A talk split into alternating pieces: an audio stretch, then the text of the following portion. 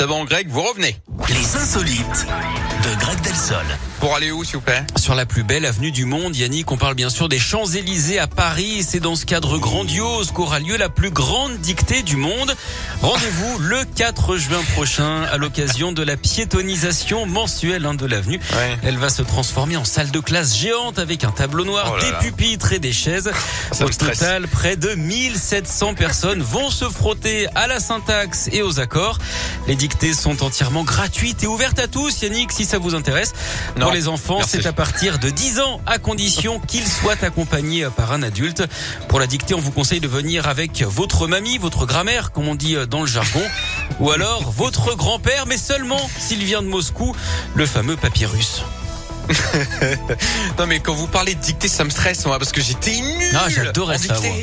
C'est vrai? Autant le calcul mental, j'étais une énorme quiche, autant la dictée, c'était Bah mon non, truc. euh, bah la quiche c'est moi, vous voyez, en dictée euh, pour aujourd'hui. euh, oh la vache, mais je me tapais des tôles, mais des tôles Genre sur, sur 10, alors si c'était sur 10, c'était genre un et demi, mais Ouais. vraiment sans décoller. Ah hein. oui, c'était euh, pas Ah dans ouais, le non, détail, quoi. ouais.